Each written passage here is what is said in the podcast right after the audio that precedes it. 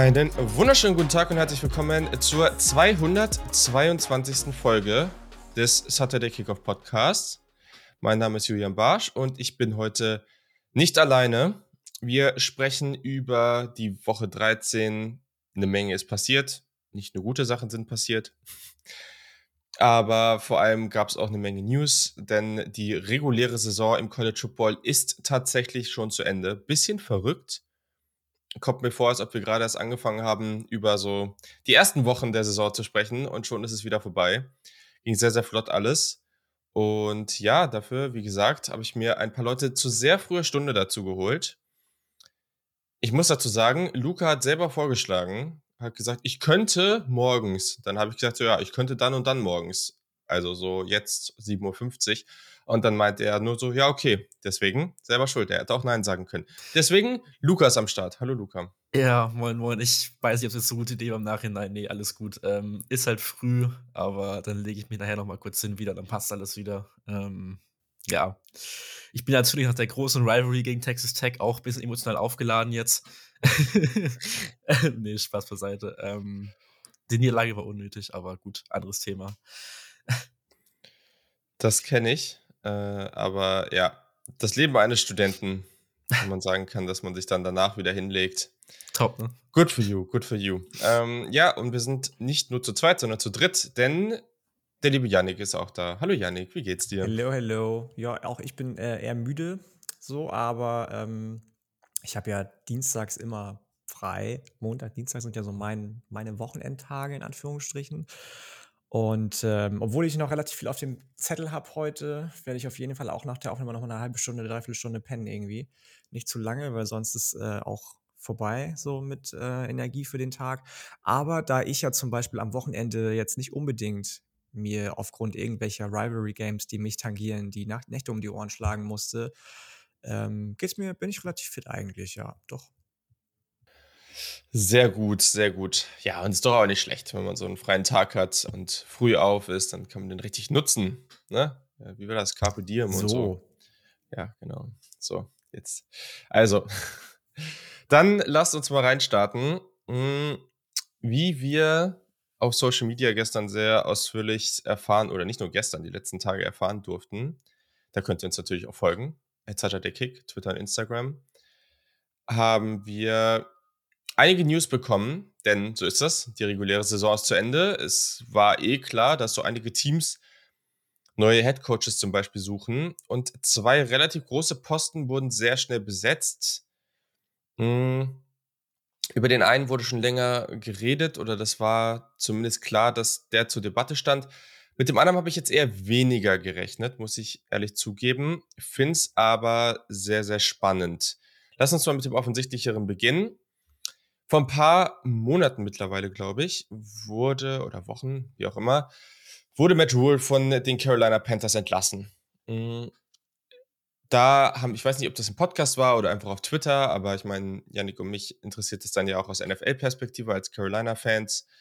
Und wir haben gesagt, das ist der richtige Schritt für die Panthers. Gleichzeitig ist das hier jetzt nicht das gleiche Szenario für den College Football, weil im College Football hat Matt Rule vorher mit Temple und mit Baylor einen sehr, sehr guten Job gemacht.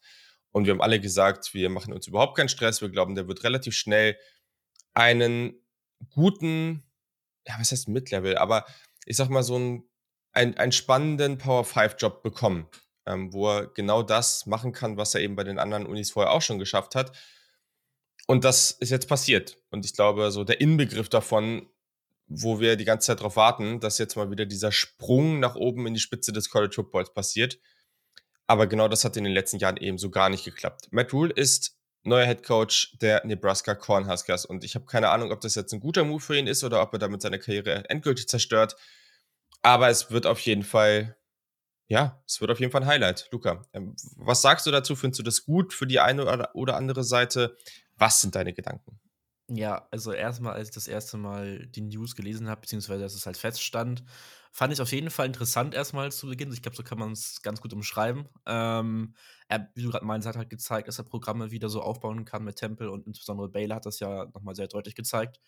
Ähm, was ich halt so ein bisschen, ja, was jetzt noch Frage ist, was Mickey Joseph jetzt passiert bei Nebraska, der ja auch wichtig fürs Recruiting ist, ob der irgendwie beibehalten werden kann. Das wäre auf jeden Fall ganz, ganz gut, glaube ich. Ähm, und auch generell der weitere Coaching-Staff natürlich wird interessant, aber das kann man, glaube ich, bei jedem Coaching-High jetzt wieder sagen. Ähm, ja, und ansonsten auch, was halt ja Rule offensiv jetzt macht bei Nebraska, so, weil da hat in den letzten Jahren so ein bisschen auch eine Identität gefehlt, so. Ähm, bei Baylor mit Charlie Brewer hat er viel mit RPOs gearbeitet und auch generell ja viel Short Stuff, sage ich mal, Anführungszeichen gemacht, aber auch sehr erfolgreich gewesen damit. Ähm, mal schauen, wie es bei den Brass jetzt aussieht, auch mit den Spielern, die er jetzt zur Verfügung hat. Ähm, muss man mal sehen. Äh, ich finde es auf jeden Fall, wie gesagt, erstmal interessant und ja, damit haben wir schon mal eine der größeren Jobs, sage ich mal, dieses Jahr besetzt schon wieder. Ja, das ist richtig. Also es sind natürlich noch ähm, ein paar offen. Ja. Ähm, aber es ist ja nicht der einzige, der besetzt wurde. Aber Janik, sag du erstmal, was du zu, zu Maddie denkst und was er jetzt da bei Nebraska anstellen könnte. Zu Maddie, das ist ja auch, ich dachte nur, Maddie Ice hat diesen Spitznamen. ähm, nein, was denke ich zu Matt Rule? Ja, gute Frage tatsächlich. Ich habe jetzt, glaube ich, gestern Nacht oder heute, heute, gestern Abend oder gestern Nacht ähm, sind ja seine Zahlen in Anführungsstrichen veröffentlicht worden, was er so verdienen soll bei Nebraska. Und er fängt wohl an, relativ solide mit seinem Grundgehalt bei 5,5 Millionen Dollar im Jahr, das sich aber relativ schnell bis zu 12,5 Millionen Dollar steigert. Und ähm, das ist schon eine Ansage. Das ist schon irgendwie irgendwo auch vom Athletic Department der Cornhuskers ein Statement, zusammen mit der neuen Facility, die ja gebaut werden soll für 300 Millionen Dollar, ich glaube bis 2000 25, wenn ich ähm, das richtig in Erinnerung, Erinnerung habe, dass man da auf jeden Fall wieder angreifen möchte. Man könnte das wahrscheinlich definitiv deutlich eher als einige andere Programme, die jetzt noch einen neuen Head Coach suchen, ob das jetzt Colorado, Colorado ist oder Georgia Tech oder wer auch immer, die haben alle deutlich weniger Geld zur Verfügung als die Cornhuskers und auch alle einen deutlich weniger, ähm, ich sag mal, klangvollen Namen. Man wird natürlich sehen, was da jetzt die Recruiting ähm, Implikationen sind für, für Matt Rule. Das hat Luca schon gesagt. Eben, es wird wahrscheinlich relativ wichtig für das Programm sein, dass man in irgendeiner Art und Weise Mickey Joseph ähm, behält, weil das so ziemlich der beste Recruiter rund um diese Area, Nebraska, Idaho und so weiter und so fort ist und da eigentlich jeden Highschool-Coach kennt und den zu verlieren, du dir eigentlich nicht erlauben kannst. Ähm, richtiger Yoda-Slang hier heute Morgen.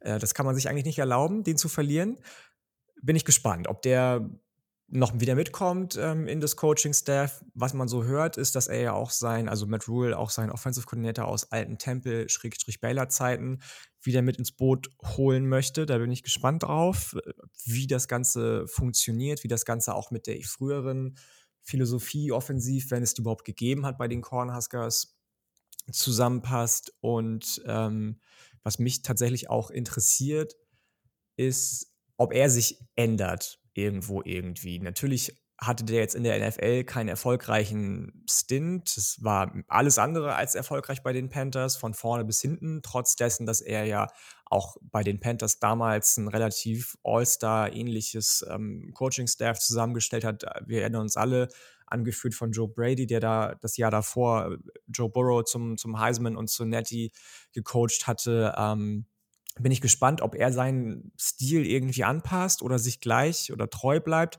was auch bei Baylor, obwohl wir das alle in positiver Erinnerung haben, nicht immer erfolgreich war. Gegen Top 25 Teams steht er 0 und 11 oder stand er 0 und 11 bei Baylor so und Top 25 Teams musst du mit den Cornhuskers wahrscheinlich einige spielen, wenn du dir Ohio State anguckst, Michigan, Penn State, vielleicht Wisconsin allein schon in der eigenen Conference 4. Je vor, allem, wenn dann, vor allem, wenn dann die Divisions irgendwann auch aufgelöst genau, werden. Genau, ne? richtig, ja. richtig. Dann kommen eventuell noch nächstes Jahr oder übernächstes Jahr USC und UCLA dazu. Also da bin ich gespannt, wie er da so ein bisschen seinen, seinen Ansatz anzupassen gedenkt. Aber an sich finde ich, dass das ein relativ passender Landing-Spot für ihn ist. Vor allem, also ich meine, dieses Jahr war ja wieder Prime, also das, das typische Nebraska-Jahr gefühlt. Also es gab sehr gute Momente, jetzt auch gerade dieses Wochenende. Aber es gab halt auch wirklich ganz, ganz viele schlechte Momente und man konnte, wusste eigentlich nie, was man für, für Nebraska bekommt. Mal gucken, ob er das jetzt ändern kann. Aber ich glaube, dass er mit seiner Mentalität und er kann ja schon auch so ein mitreißender Typ sein, da so, ein, so einen gewissen Schwung reinbringen kann. Und ja, klar, also er wird jetzt solche Spieler wie zum Beispiel Trey Palmer, den Wide Receiver, der ein sehr, sehr gutes Jahr später verlieren. Aber es ist ja nicht so, als ob die gar kein Talent hätten. Und ich glaube, er wird auch gerade durch seine Art und, und ich meine, er kommt halt aus der NFL, das hat dann ja schon was zu bedeuten. Hm, ich glaube, wird er auch schon relativ schnell im Transferportal erfolgreich sein können. Und so kann ich mir jetzt auch vorstellen, dass man da, ich meine, dieses Jahr jetzt 4 und 8, ich glaube, erstmal, man muss natürlich abwarten, wie das Team dann aussieht, aber wenn ich jetzt eine Prognose raushauen würde, dann würde ich schon denken, dass die nächstes Jahr deutlich verbessert dastehen. Also zumindest, dass die mal am Ende bei 6 und 6 oder eine leicht positive Bilanz haben. Ich glaube schon, dass er das relativ schnell rumreißen kann, dass die zumindest mal wieder vorzeigbare Ergebnisse haben, einfach solide, ähm, um dann darauf was aufzubauen. Aber ich glaube, da ist schon relativ schnell was drin. Das ist halt spannend, ne? Also ich meine, das haben wir jetzt die letzten Jahre immer schon gerade im Podcast auch gesagt, dass Nebraska eigentlich mal wieder zumindest bei 6 und 6, vielleicht bei 7 und 5 stehen müsste, Schrägstrich könnte. Und wie das dann so ein großes Programm tangiert, wenn eigentlich so ein, so ein, so ein ja, Gap hier nach schlechten Jahren ist, ähm, das weiß halt auch keiner. Wir reden immer von, oder diese Saison haben wir ja vor allem zum Beispiel, sorry Luca, da kommen wir gleich vielleicht noch kurz zu, bei Oklahoma von einem Gap hier gesprochen, die mit Brent Venables einen neuen Headcoach haben, nachdem Lincoln Riley gegangen ist zu USC und die haben jetzt, die stehen jetzt bei 6-6. So. Ähm, und das ist ein Programm, das von einer sehr, sehr erfolgreichen Zeit kommt. Nebraska auf der anderen Seite hat die letzten Jahre immer schon relativ unerfolgreich gespielt. Und Natürlich kann man dann eher sagen, dass vielleicht ein 6-6 schon ein erfolgreiches Jahr wäre. Die Frage ist aber, gerade das habe ich eben schon angesprochen, in so einer Conference wie der Big Ten, die immer stärker wird, auch die Division von äh, Nebraska mit Minnesota und so weiter und so fort, äh, Maryland, nicht Maryland, Quatsch, äh, Wisconsin, die ja jetzt auch noch einen Coach haben, Luke Fickel, ist jetzt nicht unbedingt ähm, Kanonenfutter, sage ich mal. Deswegen bin ich gespannt, wie sich das Ganze so, so ausspielt. Genau, so. Und ähm, wenn wir in dem Tempo weitermachen, dann äh, kommen wir hier nie raus. Deswegen lass uns mal deine schöne Überleitung hier nehmen. Das muss ich sagen, ich finde das ganz, ganz spannend. Ich habe das aber nicht kommen sehen. Mm, Luke Fickel, bisheriger Head Coach von Cincinnati, war da sehr, sehr erfolgreich. Hat sie auch unter anderem ins College Football Playoff geführt. Geht jetzt zu Wisconsin. Und das ist natürlich schon fett. Wir haben immer wieder gesagt, wir glauben eigentlich eher, dass er auf die ganz großen Jobs wartet, Ohio State zum Beispiel. Da ist halt nur die Frage, was ist, wenn der sich halt nie öffnet oder halt erstmal irgendwie fünf bis zehn Jahre nicht. Ähm, und ja, also wir können, glaube ich, damit rechnen, dass sich bei Wisconsin eine Menge verändert, weil sie bisher über die letzten Jahre ähm, einfach diesen einen typischen Wisconsin-Stil entwickelt haben, ich glaube, defensiv wird das weiter stark sein, aber auch gerade offensiv eher, ja, mit dem sehr lauforientierten Ansatz. Ähm, halt einfach, Wisconsin war so ein ganz, ganz typisches Beispiel für die Big Ten West. Und ja, das ist offensiv jetzt nicht immer zwingend äh, ein Kompliment, aber sie hatten halt ihren Stil. Und ich glaube, mit Luke Wickel dürfte sich da jetzt einiges verändern. Hm, Luca, wie, wie würdest du diesen Hire bewerten? Glaubst du, das ist jetzt was, wo Wisconsin irgendwie einen krassen Sprung nach vorne machen kann? Gerade ja auch unter der Perspektive eben, wenn USC und Co. reinkommen, mehr Konkurrenz, immer die Divisions weg sind, ja. dann ist das ganze Thema ja viel offener. Und du hast dann aber trotz alledem, ich glaube, das muss ja der Anspruch sein, auch wenn du so einen Coach holst, dann hast du halt jedes Jahr auch in der gesamten Conference auf dem Weg ins Championship Game Ohio State, Michigan, Penn State, UC, natürlich Iowa und Co. alle vor der Nase setzen und muss dich da durchsetzen. Glaubst du, dass sie mit ihm sowas schaffen können? Ja, also erstmal, wie du schon meintest, die Offense von Wisconsin muss halt, äh, sag ich mal, rundum modernisiert werden. so kann man das, glaube ich, ganz gut zusammenfassen.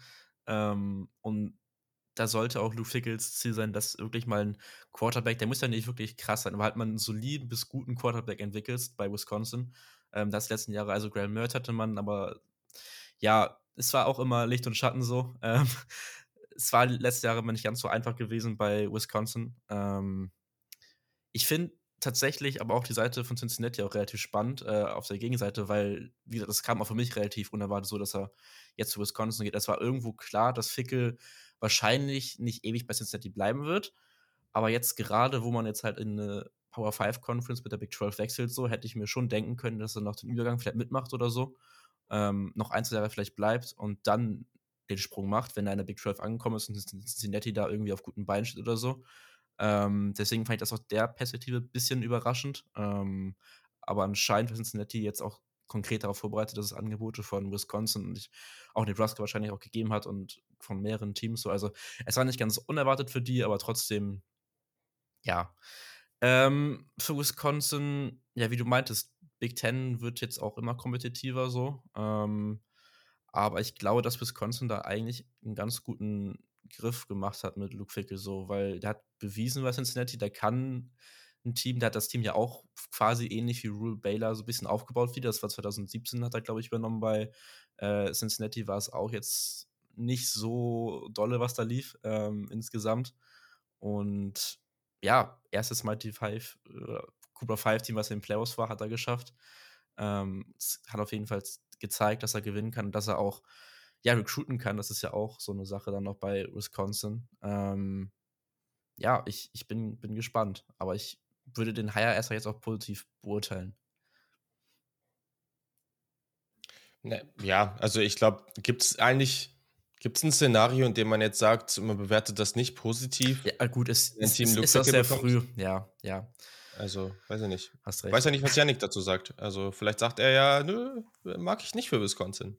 Ähm, nee, sag ich nicht. Ich mag das sehr für Wisconsin. Ich äh, habe einige, einige äh, Twitter-Kommentare schon von einigen Hardcore-Fans und auch Beatwritern gelesen, die gesagt haben: Ach Mann, ey, und jetzt wird Jim Leonard so vergrault, der also ehemalige Defensive Coordinator und Interimscoach der, der Badgers, die man quasi ein äh, Team in Scherben hingeworfen hat, gesagt hat, hier, du hast fünf Spiele Zeit, das rumzureißen. Er hat es nicht hinbekommen und dann sagt man, okay, jetzt wollen wir dich nicht als neuen Headcoach haben. Es war quasi alles bereitet für ihn. Wenn meinetwegen ähm, äh, irgendwann Paul Christ nach einer Saison mal von sich aus gesagt hätte, so ich gehe jetzt, dann hätte wahrscheinlich jeder gesagt, jetzt ist Jim Leonard unser Mann. Jetzt muss man Angst haben, dass der überhaupt im Programm bleibt, weil der schematisch, ähm, da habe ich mich mit Jan Wegwert ein bisschen drüber ausgetauscht, wusste ich auch gar nicht, ähm, dass der schematisch so gar nicht zum, zum System von Fickel einfach passt. Ähm, zumindest das, was er defensiv bis jetzt hat spielen lassen und Luke Fickel wahrscheinlich sein DC aus Cincinnati auch mitnehmen wird.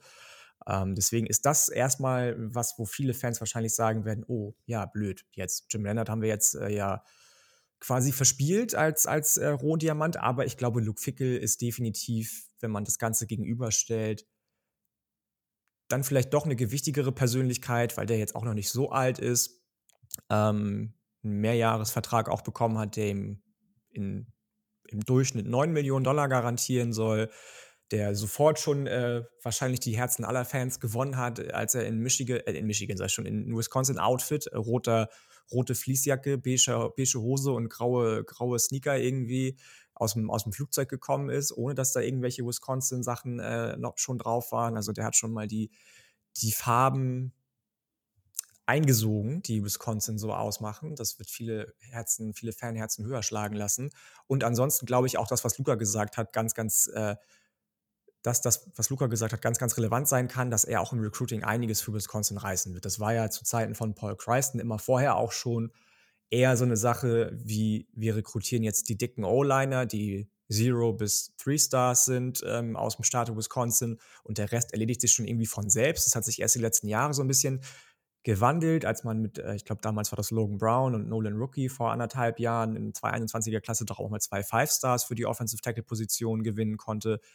Der Rest war immer so Hard Work, Hard Gain und äh, Tough Boys. Das war, ob das jetzt, ob das jetzt äh, Jonathan Taylor war oder die Watt-Brüder oder wer auch immer. Ähm, ich glaube, dass das ein bisschen, dass er auch ein bisschen mehr Glanz reinbringen kann in Wisconsin. Er hat es bei Cincinnati, einem damals noch Group of Five Team, geschafft, mehrere Four-Stars in den letzten Jahren zu rekrutieren, was bei Wisconsin immer schwierig gewesen ist. Und ähm, deswegen glaube ich definitiv, dass er da gut hinpasst. Du hast es auch schon gesagt, Julian, alle anderen Jobs, die für ihn eventuell vielleicht interessant gewesen wären, weil er ist nun mal ein Big Ten, ähm, ja, affiliated äh, Head Coach, kommt ja von Ohio State und hat da auch einige Jahre schon verbracht und hat immer gedacht, wahrscheinlich, oder man dachte immer, der schielt so auf den Posten des Head Coaches von Ohio State. Einige dachten auch vielleicht, dass er eventuell mal äh, Zach Taylor bei Cincinnati bei den, äh, bei den äh, Bengals beerbt. Keine Ahnung, wie man darauf kommen kann. Der ist ja auch noch relativ jung und nicht unbedingt unerfolgreich. Mm, aber dann ist eben kein anderer Head-Coaching-Posten offen. So, Michigan nicht offen, Penn State nicht offen, Michigan State nicht offen. Das war's schon mit den lukrativen Jobs in der Big Ten. Dann gehe ich halt zu Wisconsin. Also ich finde, das alles richtig gemacht. Ja, und hast jetzt ja schon einiges dazu gesagt, was auch äh, wichtig ist. Also er ist 49 Jahre, ne? Also wenn man jetzt davon ausgeht, dass so ein Head Coach, ja, die meisten coachen ja schon weit in die 60er rein, da ist ja dann auch noch viel Zeit. Also ich glaube, wenn er am Ende, er kommt selber aus Columbus, Ohio, er hat für Ohio State gespielt. Falls dieser Job jetzt immer noch mal offen wird, kann es natürlich sein, dass er den dann trotzdem übernimmt. Es kann auch sein, dass er da jetzt voll die Dynasty bei den Badgers aufbaut und da mega ausrastet und dann ist auch cool. Also ich glaube, das kann ein Job sein, wo er das Programm aufs nächste Level hebt. Das kann aber auch ein Job sein, was eher so ein ein Sprungbrett, sage ich mal, ist. Also es könnte ja als beides fungieren. Hm, und ich glaube auch defensiv, ja, Jim Leonard, das ist natürlich bitter, aber wenn wir jetzt auf die Defensiven von Cincinnati der letzten Jahre gucken, auch gerade das, was da rund um Source Gardner und Co. aufgebaut wurde, ähm, ja, das war auch ganz okay. Und das eigentlich auf einem Niveau, wo du sehr viel weniger Recruiting Power hast. Daher mache ich mir da nicht so einen Stress, dass ja. Luke Ficke und sein Coaching-Staff das nicht hinbekommen. Ja, sehr spannender Hire. Okay, cool. Ja, und dann haben wir gestern Abend noch ähm, zwei News bekommen, eine co weitere Coaching-News, auch für ein sehr relevantes Programm. Und ja, das müssen wir, glaube ich, unterschiedlich bewerten, aber vor allem wollen wir hier dann, ja, also ich glaube, von der Persönlichkeit her ähm, sind wir da jetzt alle nicht so unglaublich angetan von, aber mal gucken, was das auf dem Feld dann bringen wird. Hugh Freeze, der Head Coach von Liberty, ist jetzt Head Coach der Auburn Tigers da wäre oder da wollen wir natürlich auch unbedingt jetzt in den nächsten Tagen und Wochen irgendwie nochmal ein Statement von Kiel zu. Hm, als Alabama-Fan tangiert ihn das dann natürlich ein bisschen direkter als uns. Aber ja, Hugh Freeze ist ein Auburn Tiger und damit war in den letzten Tagen jetzt schon auch so ein bisschen zu rechnen von dem, was man so gehört hat. Äh, Lane Kiffin, ich weiß jetzt nicht, ob er das abgelehnt hat oder ob da irgendwie, ob sie sich nicht einigen konnten, aber auf jeden Fall schien er auch in der Debatte gewesen zu sein. Luca, was denkst du denn zu dieser Hire? Das ist natürlich für Auburn jetzt ein großes Ding. Ähm, ja. Eigentlich ja schon auch ein großes Programm in der SEC, aber die in den letzten Jahren jetzt überhaupt nicht das abliefern konnten, was die Erwartungen sind. Also ich habe tatsächlich gar nicht so viele Gedanken jetzt zum Hire direkt, weil Hugh Freeze halt so menschlich gesehen ist schwierig, sagen wir es so. Ähm, und auch generell weiß ich nicht, ob das für Auburn, also er hätte es halt mit mehr Splash die Hire machen können, sag ich mal so. Es ist jetzt so ein bisschen, ja, man bleibt eher bei so bewährten Sachen, Anführungszeichen. Ähm, beziehungsweise Iofis ja auch bei Liberty war jetzt gut gewesen so. Über letzte Woche reden wir jetzt mal nicht. Da ist ein bisschen äh, was ausgeartet gegen die Mexico State, aber ja, egal. Ähm, ich, ich, weiß nicht, also mir fällt jetzt gar nicht so gut zum Hire ein, tatsächlich Freeze zu Urban. Ja, es, es klingt jetzt irgendwie für mich so relativ konservativ, so konservativer Hire, sag ich mal so. Jetzt nicht irgendwas groß riskiert, sag ich's mal so. Okay, ja, voll. Mhm. Und war ja bei Liberty jetzt auch ganz erfolgreich, das muss man vielleicht auch ja, dazu sagen. Ne? Also ich meine, es gibt natürlich Gründe, dass er da jetzt hinwechseln kann. Ähm, was ich interessant finde, das wusste ich tatsächlich nicht. Seine Playing Career Beruf ist einfach nur Baseball. Also er hat für zwei verschiedene Unis Baseball gespielt, that's it. ähm, auch ganz spannend. Aber deswegen ist das vielleicht auch, äh, ist dein Statement vielleicht auch ganz spannend, Yannick. Ähm, der Gute kommt aus Oxford, Mississippi und war, bevor er bei Liberty war, natürlich von 2012 bis 2016 auch ähm, Head Coach der Ole Miss Rebels, war auch 2006 bis 2007 auch schon Talent-Coach von Ole Miss und ja, bei Ole Miss gab es dann ja so ein so ein paar Dinge, die da nicht so ganz äh, ideal waren, so Academic Violations, äh, Recruiting Violations, ähm, gab dann auch diese Postseason-Ban für zwei Jahre.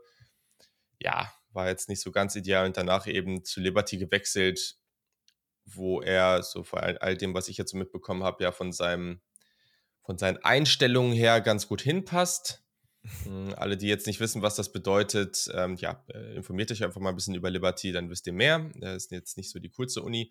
Ähm, aber Janik, äh, vielleicht auch aus Ole Miss Perspektive kannst du ja vielleicht noch mal kurz zwei Worte dazu verlieren, was damals passiert ist ähm, mhm. und dann, mhm. ja, was du jetzt davon hältst.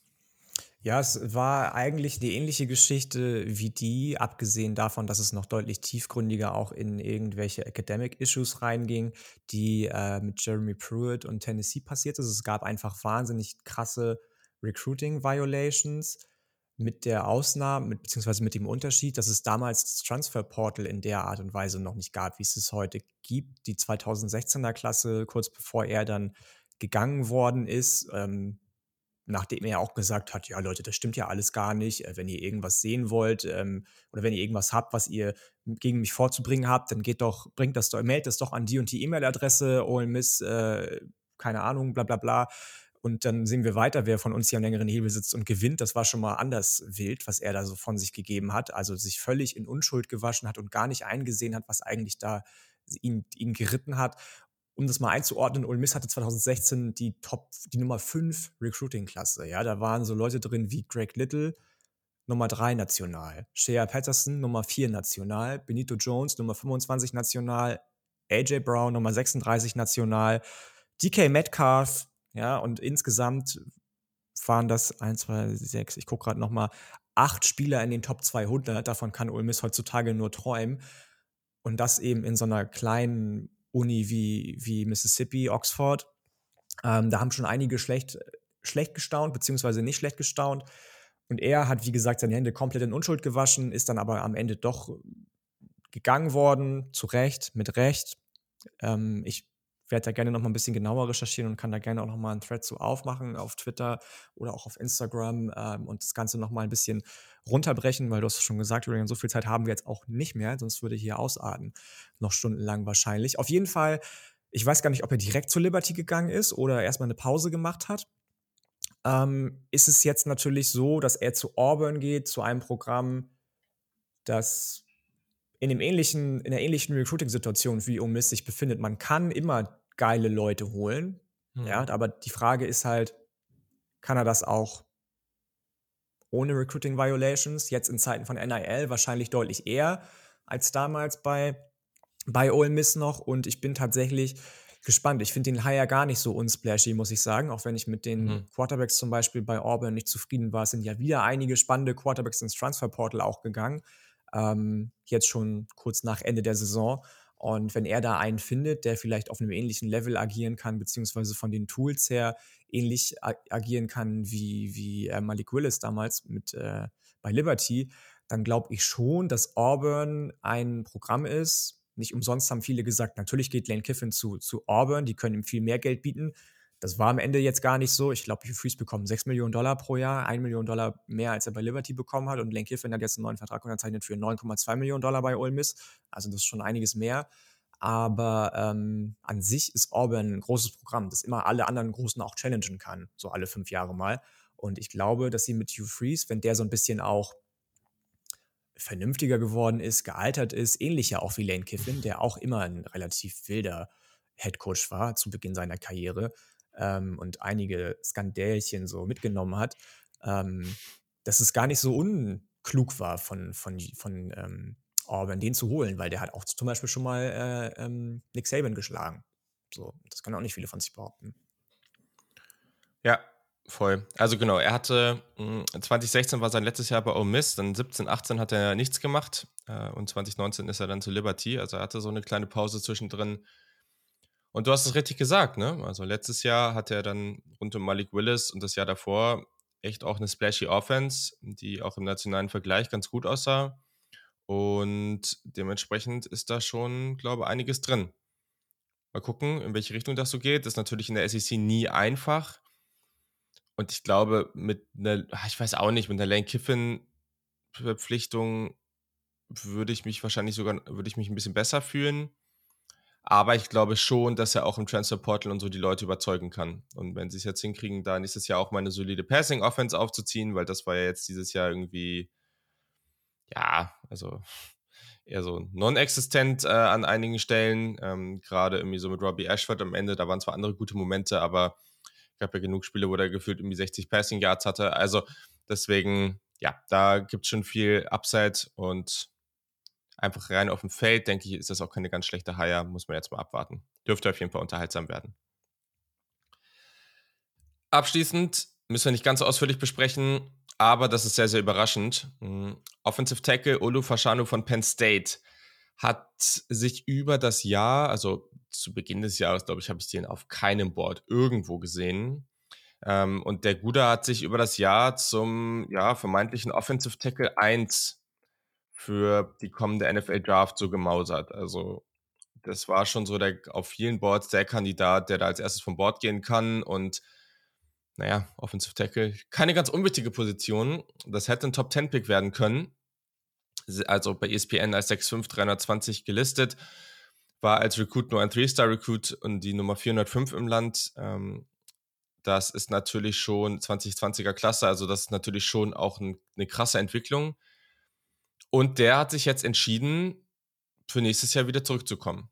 Also dann irgendwie mit Drew Allah und Co. da irgendwie mit Penn State vielleicht irgendwie ein geiles Jahr rauszuhauen. Ich glaube, da ist auch ein gewisser Hype um das Programm.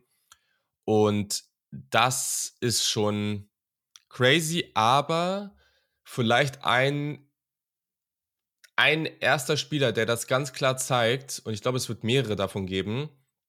Früher war es so, du musstest dir klar Gedanken machen, will ich jetzt noch ein Jahr dabei, da bleiben? Vielleicht will man auch einfach noch an der Uni bleiben, weil es eine geile Zeit ist. Kann ja auch sein.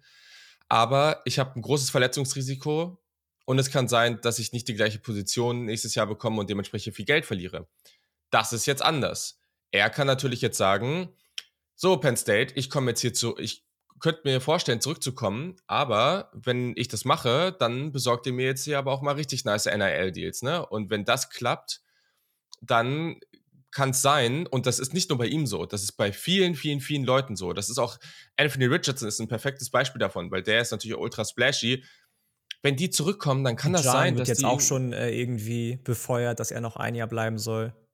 Zum Beispiel, ne? Also, das also sind jetzt so Robinson, Namen, Running Back Texans. Genau, also es kann halt zum Beispiel sein, dass die dann da bleiben und mehr als eine Million da nächstes Jahr verdienen und vielleicht nicht so viel, wie wenn du ein Top 10 Pick in der NFL bist, aber immer so, immer noch so viel, dass es da schon eine solide Entschädigung gibt und dass du ein sehr schönes Leben dir davon machen kannst. Und das verändert was. Ähm, Yannick, du hattest natürlich, das ist natürlich jetzt besonders spannend, die Penn State Nittany Lions in deiner Top 5. Äh, und Gerüchte sagen, dass du sie auch relativ ernsthaft in Betracht ziehst. Ähm, was, was macht das mit dir, dass der gute Olu jetzt hier zurückkommt? Ist erstmal krass. Also es geht mir ähnlich wie dir und wahrscheinlich auch uns allen ähm, aus dem Podcast. Ähm, ist ja kein Triumvirat, sondern wir sind ja vier Leute. Was ist eigentlich das, die Mehrzahl von Triumvirat, wenn du zu viert bist? Gibt es das auch? Keine Ahnung. Wir sind zu viert, nicht zu dritt. Egal. Ähm, heute sind wir ein Triumvirat. Ich, bin, ich, ich, benutze nicht so fancy Wörter, keine Ahnung. Entschuldigung. Ähm, auf jeden Fall, ich hatte den auch überhaupt nicht auf dem Schirm. So gar nicht. Ich muss auch sagen, bis lange in die Saison rein nicht. Ich habe ja, ähm, ich glaube, weiß gar nicht, vor vier Wochen oder so, da haben wir ja auch schon unter anderem mal über einige Draft Prospects gesprochen, die wir, ähm, kommt übrigens auf jeden Fall auch wieder, Draft Player to Watch. Jetzt nochmal nach dem Championship Game gehe ich fest von aus, dass wir dann noch einige uns nochmal genauer angucken Je werden. Jeder einen, den wir dann im Podcast vorstellen, ähm, hatte ich ja schon mal Nick Bröker als Borderline Runde 1 äh, Offensive Tackle Prospect vorgestellt von den Ole Miss Rebels, beziehungsweise. Mein Junge, du hast ganz klar gesagt, dass der, dass du predictest, dass der Offensive Liner Nummer 1 wird. Nichts so. mit Ende Runde 1 hier. Meinetwegen also Offensive Liner Runde 1. Ich meine, ich habe Interior Offensive Liner Runde 1 gesagt, weil da hat er auch gespielt, jetzt bei Ole Miss im vierten Jahr. Davor war er Offensive Tackle, die drei mhm. Jahre. Right Tackle und raus, okay. Left Tackle. Ja, ja, ja. Aber egal, was ich auch immer gesagt haben will, Nick Bröker sehe ich immer noch so, habe ich auch vor der Saison schon so gesehen. Ähm, den guten Penn State, jetzt auch zweiteren, äh, nächstes Jahr weiterhin Lineman, gar nicht. Überhaupt nicht. Ich bin aber hyped. Ich bin deutlich hyped, da auch wahrscheinlich auf, als du auf Drew Eller schon, auch wenn der noch nicht ganz so sicher in vielen Dingen aussah. Aber hey, das ist ein Freshman und ja, der ist arschtalentiert, arschtalentiert aber auch Drake May musste ein Jahr erstmal sitzen hinter Sam Howell, durfte ein Jahr sitzen hinter Sam Howell, hat viel gelernt und jetzt zerschießt er alles ähm, bei UNC. Ich glaube, dass Druella dazu auch definitiv fähig ist. Der hat ja auch einige krasse Waffen einfach, die zurückkommen. Die Offensive Line wird gut sein, die Wide Receiver werden weiterhin gut sein, Schrägstrich Tight die Tight End-Gruppe ist gut. Ähm, die Running Backs um Nick Singleton und Catron Allen sind auch Bombe. Ähm, das kann schon ein fettes, fettes Jahr werden für Penn State 2023, definitiv. Luca, was ist dein ja. Statement dazu? Ich habe das gar nicht mehr so viel zu sagen. Also erstmal ist es Quartett übrigens. Äh, vier Personen muss ich als alter Datei auch mal kurz zwischengreifen. True. Ähm, so easy kann es sein. Ja, das war, glaube ich, schon das meiste, was ich jetzt noch zu sagen würde. Das meiste wurde gesagt dazu. Also im Draft. Wow, Lukas hier für die intelligenten Takes. Quartett. So, ähm, ja, im Draft wäre sehr spannend geworden, auf jeden Fall so. Ähm, deswegen finde ich aus der Perspektive natürlich ein bisschen schade, aber verständlich, wenn er halt noch ein Jahr bleiben möchte mit den NRL-Deals, ähm, wenn die da sein sollten und auch generell Penn State gerade auf dem Aufschwung, aufschwingenden Ast ist. Ähm, ja, ist auf jeden Fall dann doch verständlich irgendwo. Ja, also das wird echt spannend, weil gerade mit, also es ist jetzt noch nicht nächstes Jahr, aber so für die nächsten Jahre, so mit USC dann auch in der Big Ten, ich glaube, das wird dann, je nachdem, wie sich diese Teams so entwickeln, könnte das so ein SEC-ähnliches Umfeld werden mit sehr viel Powerhouse-Unis, die echt viel Recruiting-Talente auch haben. Ich glaube, das wird unterhaltsam. Mal gucken, was Penn State da nächstes Jahr so reißen kann, aber damit gehen die Erwartungen natürlich hoch. Für die kommende Draftklasse ist das ein bisschen so ein Downer, aber so ist es halt, das gehört dazu. Und letztendlich haben wir immer noch genug spannende andere Prospects, über die wir da sprechen können.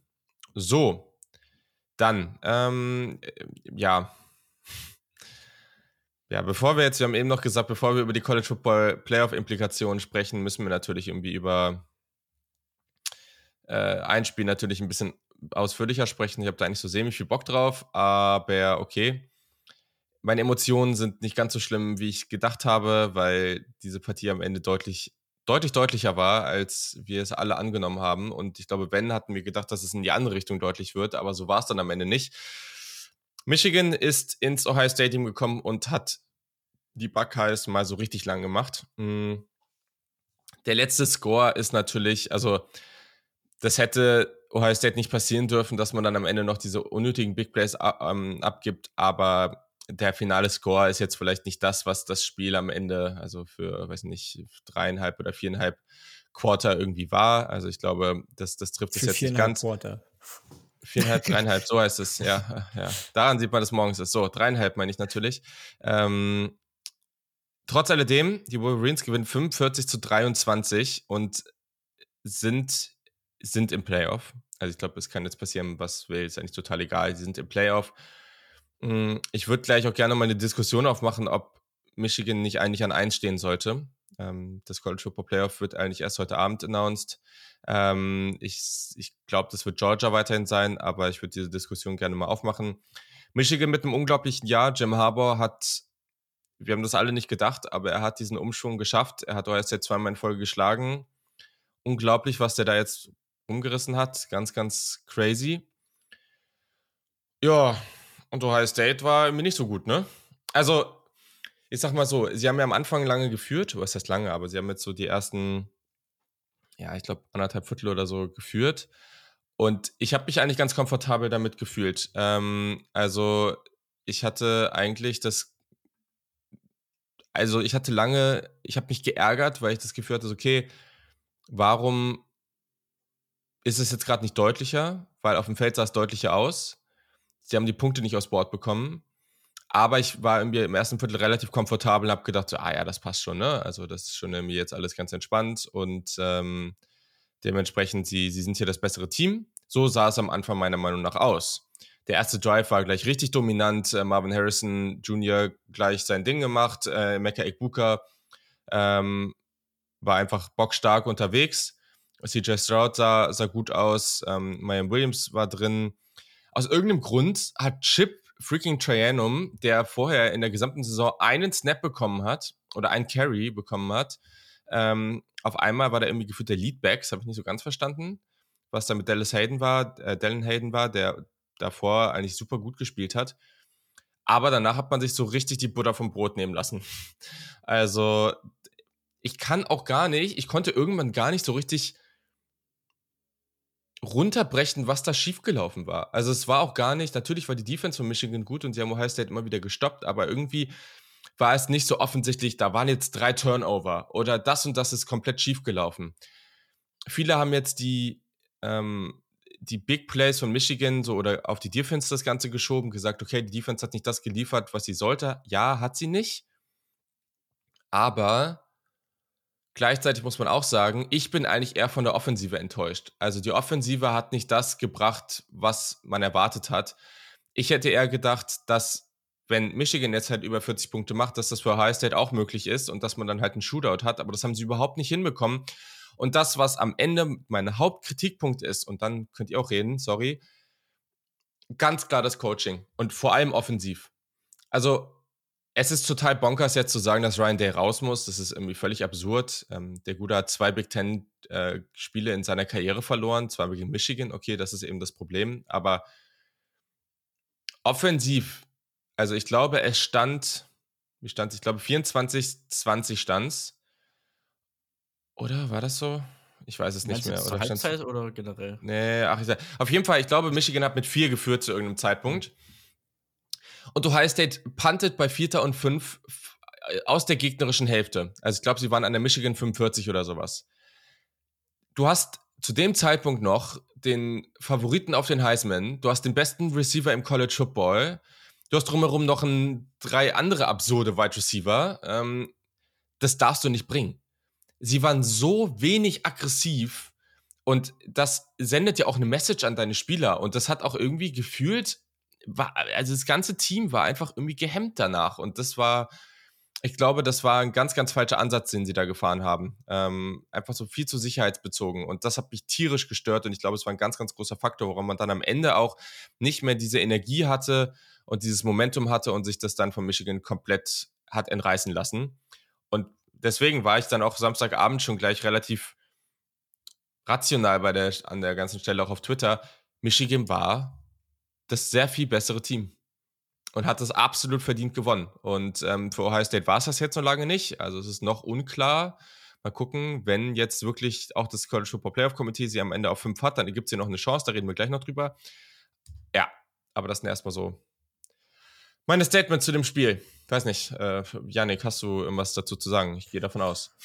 Äh, ja, ja, natürlich. Also das ist, es ist, glaube ich, ähnlich, was heißt ähnlich? Es ist so, wie du gesagt hast. Zunächst hat Ohio State das Spiel ja in der Hand gehabt und das nicht unbedingt ähm, unklar. Auch wenn der Score immer relativ eng war, hatte man immer das Gefühl, dass Ohio State hier ganz klar der tonangebende Faktor ist. Definitiv. Und auf einmal nicht mal die komplette Hälfte zwei, auch das hast du schon gesagt, sondern auf einmal irgendwann im vierten Viertel hat es sich gedreht. Du hast irgendwie das ganze Spiel über durftest du nur für insgesamt 80 Yards laufen. Das war das, was wir auch angesprochen haben in der, oder ihr auch angesprochen habt in der Preview oder wir. Blake Corum wurde komplett aus dem Spiel genommen. JJ McCarthy konnte sich nicht entfalten. Blake Corum wurde komplett aus dem Spiel genommen von der Defensive von Ohio State und auf einmal fängt Donovan Edwards an zu laufen wie so ein Verrückter. Ein 75 Yards Touchdown, ein 85 Yards Touchdown und bam, das ganze Spiel dreht sich und JJ McCarthy sieht auf einmal auch nicht mehr aus wie der begossene Pudel, sondern wie sowas von äh, High on Heels. Das hast du auch selten gesehen von dem, dass der so traumwandlerisch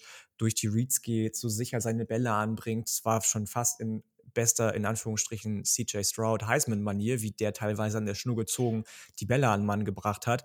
Aber, Und, äh, sorry, ähm, ganz, ganz, nur zu dem Punkt, dann kannst du sofort weiterreden. Aber also ich, das war ein gutes Spiel von ihm, keine Frage.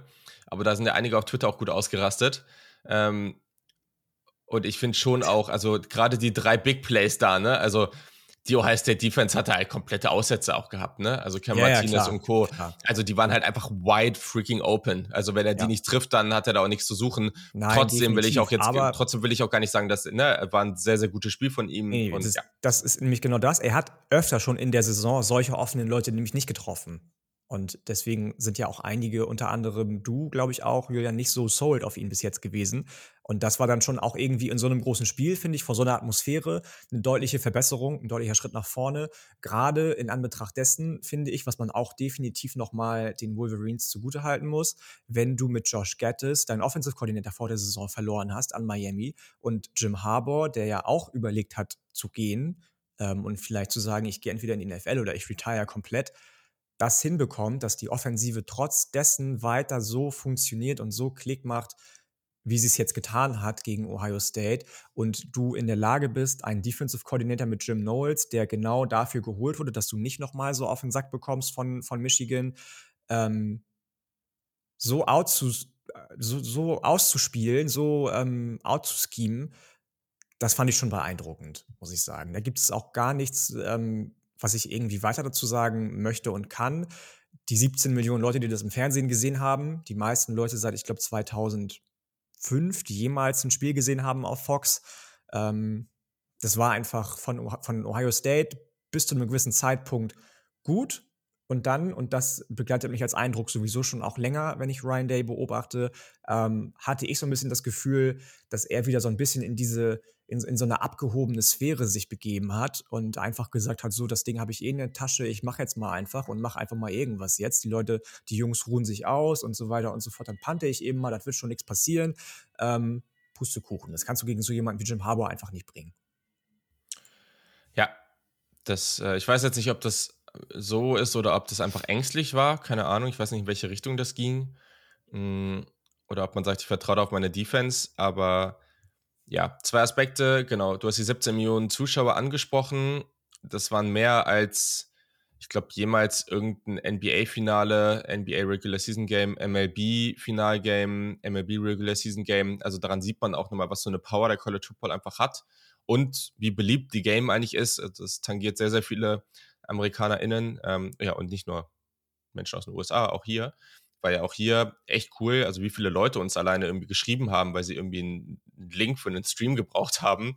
Äh, ich war da ein bisschen mit beschäftigt hier. Mhm, daher also echt richtig cool, ähm, auch wenn es da natürlich für mich jetzt zumindest äh, doof ausging, aber andere haben sich ja dann auch wiederum gefreut. Und ein wichtiger Aspekt, den du da angesprochen hast mit Jim Knowles, und das ist nochmal umso bitterer, dieses Ohio State-Team hat sich auch ganz stark jetzt darum aufgebaut, dass sie dieses Jahr Michigan wieder schlagen können. Also, das ist das Nummer eins Ziel gewesen. Und jetzt wirst du hier so auseinandergenommen, dass da, also, ich glaube wirklich nicht, dass mit Ryan Day jetzt was passiert. Aber nächstes Jahr spielst du in Michigan und da ist natürlich der Druck richtig da. Also, wenn du da wieder verlierst, ja, dann, dann kann es gut sein, dass der gut besagt, dieser besagte Job, den wir eben bei Luke Fickle angesprochen haben, bei den Buckeyes dann wirklich offen wird. Weil ich glaube, drei Jahre in Folge darfst du das Ding nicht verlieren. Also dann gehen die, drehen die ja alle völlig am Rad. Und nächstes Jahr muss man eben sagen, hast du auch kein CJ Stroud. Also da muss man erst wieder, wieder gucken, was auf Quarterback passiert. Das wird auf jeden Fall super interessant. Ähm, mal gucken, wo es hingeht. Vielleicht äh, sagt ja Ohio State auch, wenn jetzt noch ein größerer Quarterback irgendwie ins Transfer Portal geht, vielleicht bedienen sie sich auch da, weiß ich nicht. Ähm, das wird man sehen. Aber Luca, sorry. Jack ähm, Tuttle ja. ist. Was sind, ja, genau, okay. ähm. Oh Gott. Ja, äh, also erstmal will ich betonen, dass es für mich ab jetzt die Ohio State Fuck Eyes sind, if you know, you know. Ähm, ähm, ja, also es wurde jetzt schon viel weggenommen, deswegen würde ich auch relativ jetzt kurz fassen soweit. Also ein Stat, der finde ich so dann, ja, vor allem das vierte Quarter so beschreibt, Michigan hat halt 500, äh, 428 ihre 520 Yards in neun Plays erzielt. Das muss ich mir überlegen. 428 Yards in neun Plays. Das ist komplett crazy so. Ähm, klar, da waren die beiden Läufe von Edwards mit bei.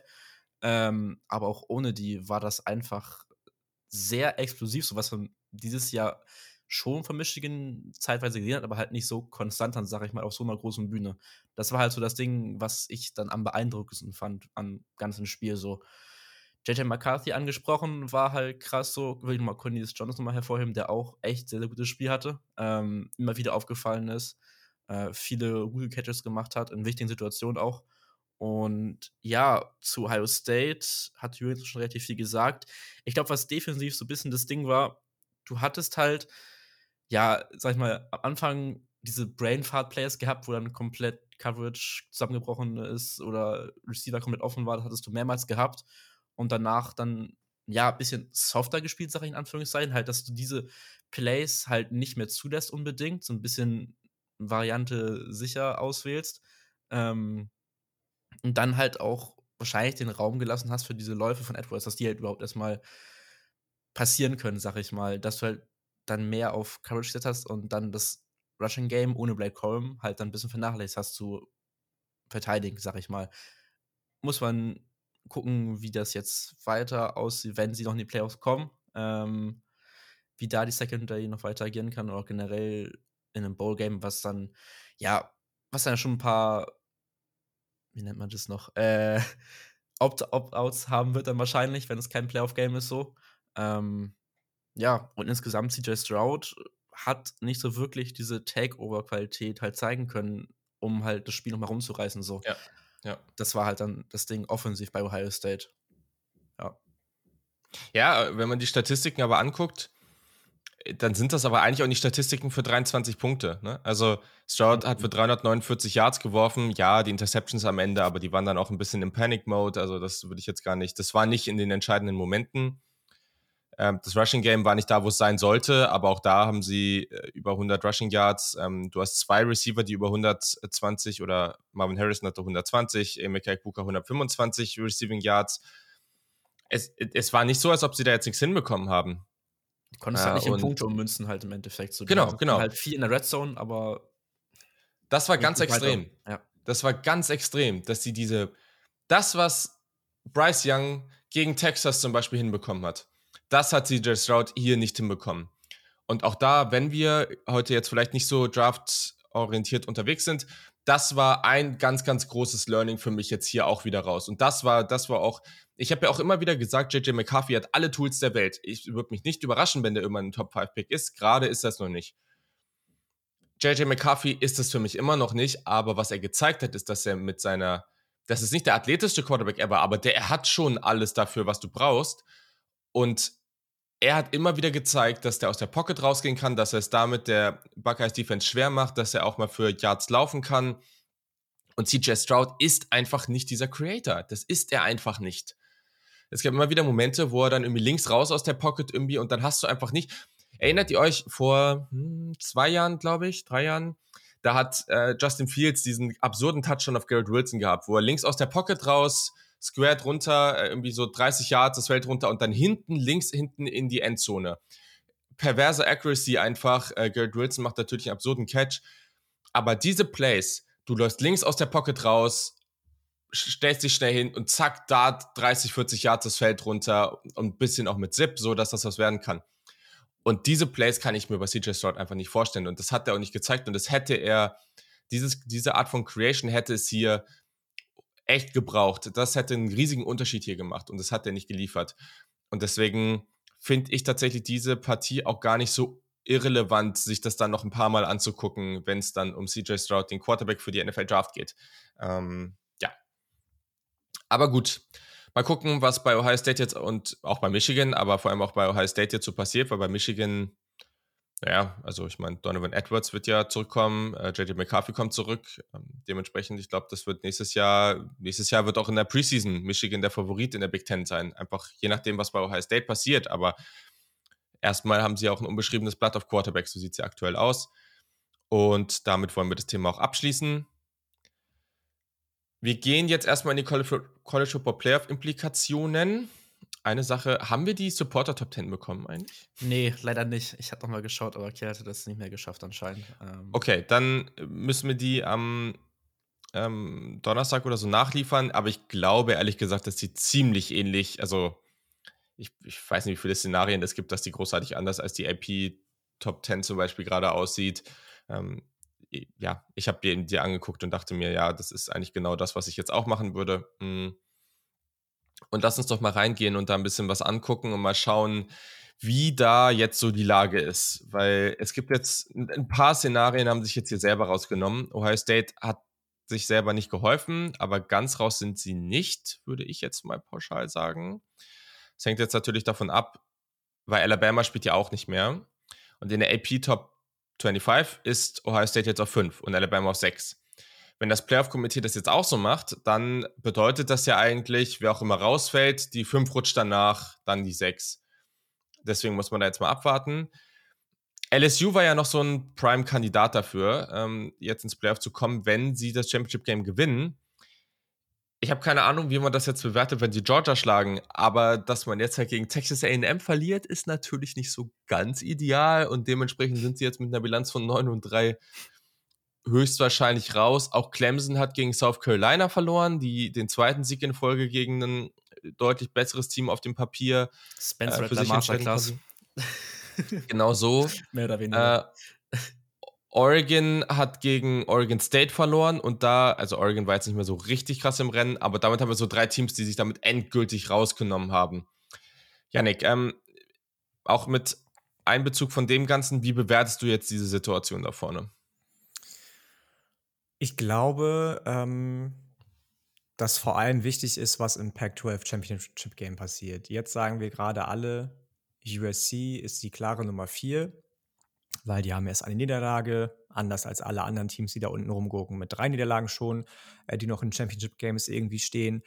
Wenn sie gegen Utah verlieren, dann wird, glaube ich, tatsächlich bei vielen Leuten, die leider im College Football Playoff Komitee sitzen und da entscheiden dürfen, wer wie reinkommt in das Playoff, die Lampe angehen und sagen, aha, aha, aha, die haben ja am Anfang der Saison nicht so überzeugend gespielt. Andersrum beispielsweise hat LSU Bama geschlagen und Tennessee geschlagen. Wenn LSU also das Championship Game gegen Georgia gewinnt, wovon ich stand jetzt erstmal nicht ausgehe, kann ich mir gut vorstellen, dass ähm, LSU das Team ist, das nachrückt. Bei allen anderen, I doubt it. Also Clemson sehe ich nicht mehr, Oregon schon gar nicht. Mm, Alabama, die haben eben kein Spiel mehr, um sich zeigen zu können, im Gegensatz zu LSU. Und ähm, aus der Big 12, da brauchen wir gar nicht drüber reden, glaube ich. TCU ist drin, der Rest ja. nicht. Ja, Einfach also, nein. Wenn TCU jetzt Big 12 verliert, sind sie auch raus, so, glaube ich. Also, wenn es nicht knapp ist, dann wird TCU bei Niederlage, denke ich, wohl auch raus sein. Kann sein, okay, ja, fair, fair, möglich. Also, also wenn es ähm halt knapp ist, ein enges Spiel, dann alles gut, aber wenn es irgendwie deutlich ja, werden ja. sollte, halbwegs, sage ich mal, mehr als ein Touchdown oder sowas, dann ja. wird es, glaube ich, schon kritisch. Ja, okay. Also es muss aber tatsächlich, glaube ich, viel zusammenkommen, damit noch ein anderes Team als USC und eben TCU oder TCU ins Playoff kommt. Ohio State hat die größten Chancen, wenn du mich fragst, ja, aber alle anderen, Clemson und so weiter und so fort, sind raus und auch LSU hat nur Chancen, wenn sie gewinnen, gleichzeitig USC verliert, gleichzeitig TCU verliert.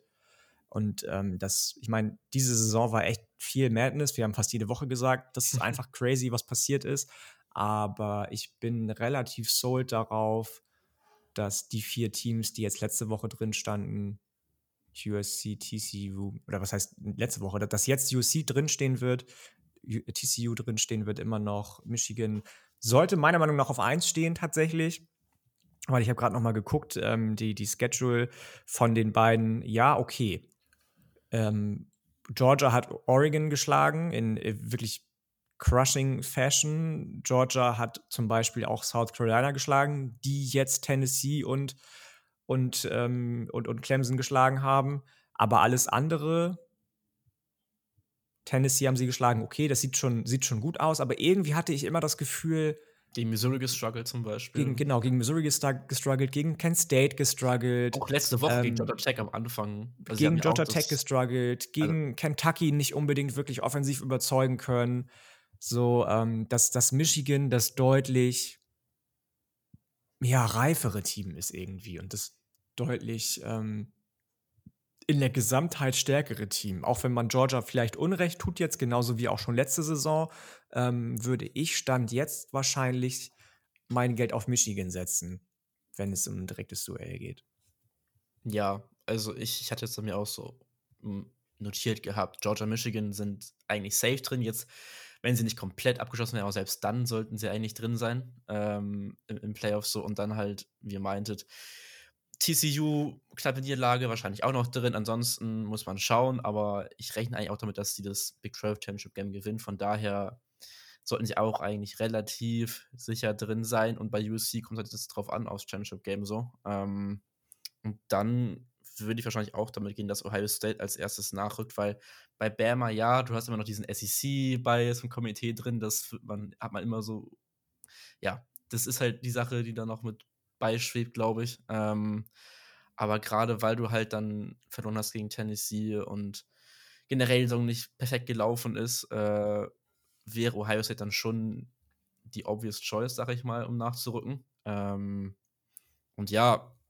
ansonsten Oregon, Clemson, ja, das war es dann jetzt einmal endgültig so, vor allem bei Oregon, wenn du 21 Punkte dann noch Mhm. zulässt an Ernst hat so, das ist halt schwierig, vor allem weil du halt auch einfach nur, ich glaube, das waren 60 oder 80 Yards Passing zugelassen hast von Oregon State, so, die haben sich dann komplett überlaufen einfach nur. Ähm, Ich glaube, sechs Pässe haben die im ganzen Spiel angebracht oder und sowas. Also, Genau, genau. Und das ja eigentlich dann in der Defensive eher deine Stärke ist, dass du den Lauf stoppst an, als den Pass bei Oregon. Ähm, ja, ist, ist schwierig. Ähm, und von daher, glaube ich, sind das jetzt so dann so die fünf Teams gerade da oben, die dann noch um Playoff-Contest, beziehungsweise wenn die beiden oberen locked sind, Michigan, Georgia. Ich sehe Michigan tatsächlich auch auf 1 aktuell gerade, weil sie mir halt gezeigt haben gegen Ohio State, dass sie auf großer Bühne mit JJ McCarthy diese exklusive Offense dann haben können. So.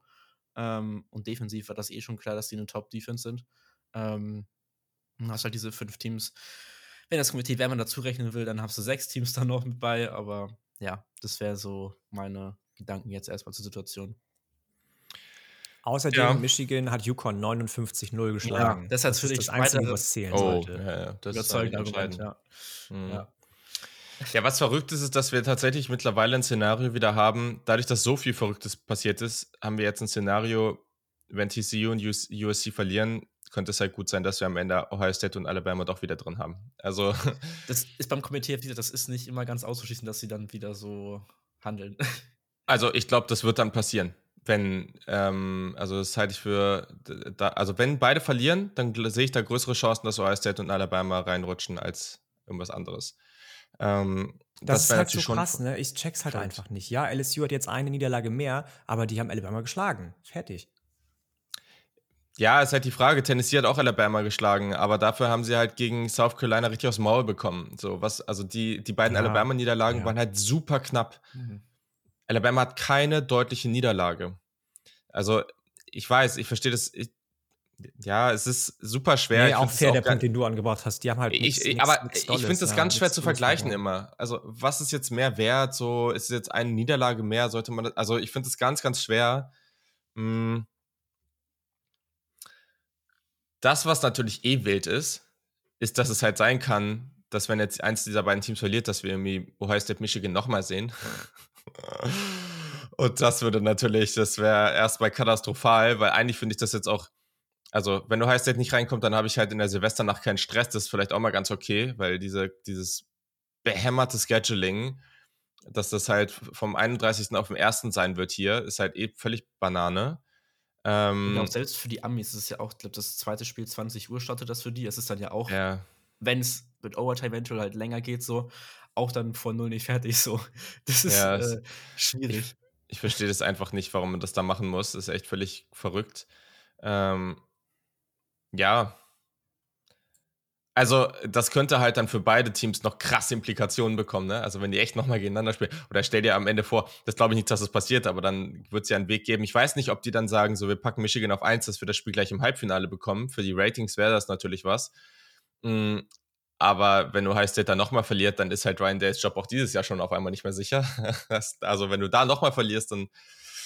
Ja, aber erstmal haben wir jetzt ja das Szenario, und das ist ja spannend, das USC gegen Utah, das ist nämlich jetzt wirklich eingetreten, dadurch, dass Washington gewonnen hat äh, im Apple Cup gegen Washington State. Sehr äh, unterhaltsame Partie. Michael Penix Jr. hat nochmal richtig abgeliefert, hat jetzt, glaube ich, auch die meisten Passing Yards im gesamten College Football dieses Jahr gesammelt.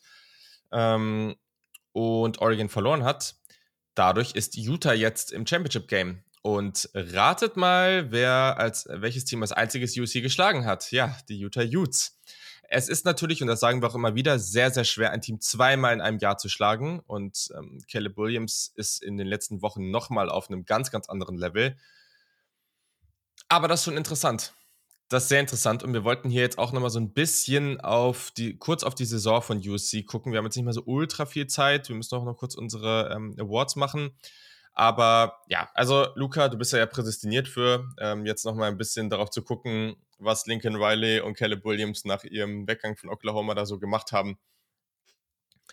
Glaubst Ja. du, man ist da jetzt, also glaubst du, man ist da jetzt bei USC happy mit der Saison? Glaubst du, das ist jetzt irgendwie der Weg, wie das jetzt alles so läuft? Ist das jetzt eher so das, wo man eh mit gerechnet hat? Ist das eigentlich der, das Beste, was irgendwie möglich war? Ähm, wo stehen die USC Trojans jetzt fast nach dem ersten Jahr? Ja, also ich hatte jetzt auch gar nicht so krass viel mir dazu aufgeschrieben, weil ich ja das Gefühl, dass Janik dann auch mehr zu sagen hatte zu. Ähm, aber kurz meine Gedanken zur. zur ja, du hattest es reingeschrieben gehabt. Deswegen war ich so, ja, okay. Ähm, ja, USC hatten wir jetzt, ich finde auch gar nicht so viel gesprochen in der Saison drüber. Ähm, also ja, wir haben schon teilweise auch über Defense vor allem dann gesprochen gehabt, so ein bisschen. Caleb Williams, ja klar, aber auch gar nicht so viel drüber gesprochen gehabt. War mir dann nicht ganz unrecht, sag ich mal so. Ähm, aber insgesamt äh, glaube ich, dass USC auch so ein bisschen an der Radar geflogen ist, auch was dann Playoff-Applikationen angeht. Ähm, was Caleb Williams halt spielt die letzten Wochen, das ist einfach wirklich, also das ist, kann man schon sagen, Heisman-würdig so. Ich weiß nicht, ob ihr es gesehen habt, die eine Szene nach dem ich weiß nicht, auf welchem Taschen es war, wo er dann rausgeht äh, an die Sideline und die Heisman-Pose macht, äh, kurz. Ähm, das war so ein Moment nochmal, dachte so, ja, okay, ähm, das könnte jetzt gewesen sein mit dem Heisman vielleicht schon. Ähm, ja, und ansonsten, USC, du, du hast halt jetzt gegen Notre Dame 38-27 gewonnen. Klar, Notre Dame war Anfang der Saison nicht wirklich gut, haben sich aber auch gebessert und waren jetzt auch letzten Wochen kein schlechtes Team mehr. Ähm, hat es halt viele exklusive Plays jetzt gehabt und auch generell die Offense war halt schon wirklich beeindruckend, muss man sagen. Lincoln Riley, also von Lincoln Riley ist man das ja auch gewohnt, so auch bei Oklahoma gewesen. Mm. Und ich hatte auch tatsächlich nicht jetzt damit gerechnet, dass USC so schnell dann wirklich um Playoffs mitspielt oder auch generell. Ich war mir auch gar nicht sicher, ob sie um die Pac-12 mitspielen. Da war ich ja auch schon immer so, hm, ja, sind sie jetzt wirklich Favorit in der Pac-12? Was ist mit Oregon, Utah und so? Ähm, aber haben sie im Endeffekt, waren sie das erste Team, das auch das Conference Championship Game sicher gemacht hat in der Pac-12 so. Und der Pac-12 dieses Jahr auch sehr offen war und sehr crazy war. Ähm, von der Defense war ich ja auch nie so krass überzeugt, aber waren halt dann auch jetzt besser im Laufe der Saison. Immer nicht, finde ich, auf einem ja, Playoff-würdigen Niveau. Aber ähm, sie haben sich gebessert so und das ist ja erstmal schon mal ganz gut zu sehen dann aus USC-Sicht muss man abwarten, wie das dann in den nächsten Jahren aussieht, weil auch Alex Grinch bei Oklahoma in den Jahren danach, also es ist ganz gut gelaufen, aber in so einem zweiten, dritten Jahr war es dann teilweise auch wieder schwierig, was da defensiv zustande gekommen ist. Und im dritten Jahr war es dann, ja, nicht ganz gut anzuschauen manchmal. Ähm, und insgesamt glaube ich schon, dass für USC auch wieder ähm, bergauf geht, auch was Recruiting angeht, sind sie gerade auch nur an 13 gerankt, so national, aber das wird jetzt auch durch, wenn sie in den Playoff kommen sollten, auch generell jetzt nach der erfolgreichen Saison, sollte das auf jeden Fall nochmal gut hochgehen. Ähm, und von daher, ja, ist auf jeden Fall positiv zu bewerten, was USC da die Saison gemacht hat. Ob ich das jetzt persönlich gut oder schlecht finde, ist jetzt ein anderes Thema. Ähm, aber ich glaube, dass dem College Football insgesamt auf jeden Fall helfen sollte, dass da wieder eine starke Macht im Westen jetzt so wieder hochkommt. Ich glaube, das ist ein wichtiger Punkt. Also auch schon noch zu Michigan, ne? Also, ja. dass wir jetzt hier Michigan, USC, auch noch ein paar andere Pac-12-Teams und so da haben, die deutlich verbessert sind. Andere Teams wie Florida State, die sich positiv entwickeln, ähm, Texas ja irgendwo auch. Das ist erstmal schon was, was gut für den College Football ist. Mm, und ich habe gerade mal meine Pac-12 Preview Notes geguckt. Meine 1 bis 3 ist UC, Utah und Oregon. Das läuft. Ähm, Washington hatte ich halt komplett falsch eingeschätzt, aber damit bin ich schon mal ganz happy. Ähm, ja, aber das ist natürlich schon jetzt echt eine Leistung und ich glaube, es muss eine Menge passieren, damit Caleb Williams den Heisman nicht gewinnt. Also mhm. das, was da in den letzten Wochen passiert ist, ist einfach so auf einem anderen Level der muss nächstes Jahr auch echt krass abbauen, dass der nicht der Number One Pick des Jahr, also 2024 ist. Es ist äh, unglaublich, was der da spielt. Und deswegen, ja, denke auch eine ganz gute Chance, dass man jetzt gegen Utah gewinnt. Aber halt einfach wird es nicht. Utah ist nie einfach zu spielen, Yannick. Wie siehst nee, du das Ganze? Nee. Utah ist halt, wie ja, du hast es gesagt, Utah ist nie einfach zu spielen. Kyle Whittingham ist ein richtig krasser ja. Typ, der jahrelang sein Recruiting, das Recruiting-Ranking seiner Mannschaft immer, immer outplayed. Und das ist auch so, das hatte ich mir für Luke Wickel auch aufgeschrieben, dass der, glaube ich, so ein bisschen der Kyle Whittingham der Big Ten werden kann äh, mit Wisconsin. Mm, und ich glaube, dass es für, für USC ganz monumental wichtig ist, was jetzt passiert gegen Utah um dieses Jahr abwertend, ab, abschließend bewerten zu können. Aber es ist jetzt genau ein Jahr tatsächlich schon, seitdem er geheiert wurde. Am 28. November 2021 wurde der Hire bekannt gegeben. Also heute vor einem Jahr und einem Tag. Ähm, und das hat, glaube ich, in Oklahoma ähnlich hohe Wellen geschlagen damals, Norman, wie, wie als äh, Kevin Durant von den City Thunder weggegangen ist, 2016. Das war, glaube ich, ähnlich, ähnlich krass für die Leute, die da wohnen und diese Sportteams begleiten. Ähm, und du musst dir mal reinziehen, dass du einfach 2021 mit Clay Helton nur vier Spiele gewonnen hast. Und jetzt bist du einfach an der Schwelle dazu, ins Playoff zu kommen mit einem komplett neuen Head Coach, neues Coaching-Staff komplett und so weiter und so fort. Wobei auch da wieder gilt, und das habe ich jetzt schon in den letzten Wochen öfter gepredigt, siehe TCU, er hat fast sein komplettes Head Coaching-Staff aus Oklahoma mitgenommen zu USC, was Sony Dykes auch gemacht hat, was viele neue Head Coaches, andere neue Head Coaches nicht machen konnten, die dies gemacht haben, ähnlich wie ja auch Kalen DeBoer, sind erfolgreich. So, das siehst du jetzt bei USC. Definitiv und ganz, ganz klar. Er hat viele Spieler mitgenommen von, äh, oder, oder vor allem zwei Spieler mitgenommen aus Oklahoma, die wichtig waren für ihn, eklatant wichtig waren, Caleb Williams und eben Mario Williams. Er hat äh, viele Spieler übers Portal überzeugen können, zu ihm zu kommen. Travis Dye, Eric Gentry, John Addison, das Jahr davor Biletnikoff Award Gewinner bei bei Pittsburgh, der vor allem die ersten Spiele oder Anfang der Saison super krass abgeliefert hat. Luca hat Alex Grinch schon angesprochen, der die Defensive sukzessive bei, bei USC jetzt auch verbessert hat von Woche zu Woche. Und ähm, dann passiert das eben, dass du, wenn du mit Caleb Williams einen Heisman-Caliber Quarterback hast, so eine Saison spielen kannst. Ich muss sagen, ich habe damit nicht gleich direkt gerechnet. Bei mir waren sie, glaube ich, auf drei im Pac-12 äh, Preseason-Ranking. An eins hatte ich Oregon, an zwei Utah und an, oder andersrum, an eins Oregon, an zwei Utah. Ich weiß es nicht, aber auf jeden Fall erst an drei USC.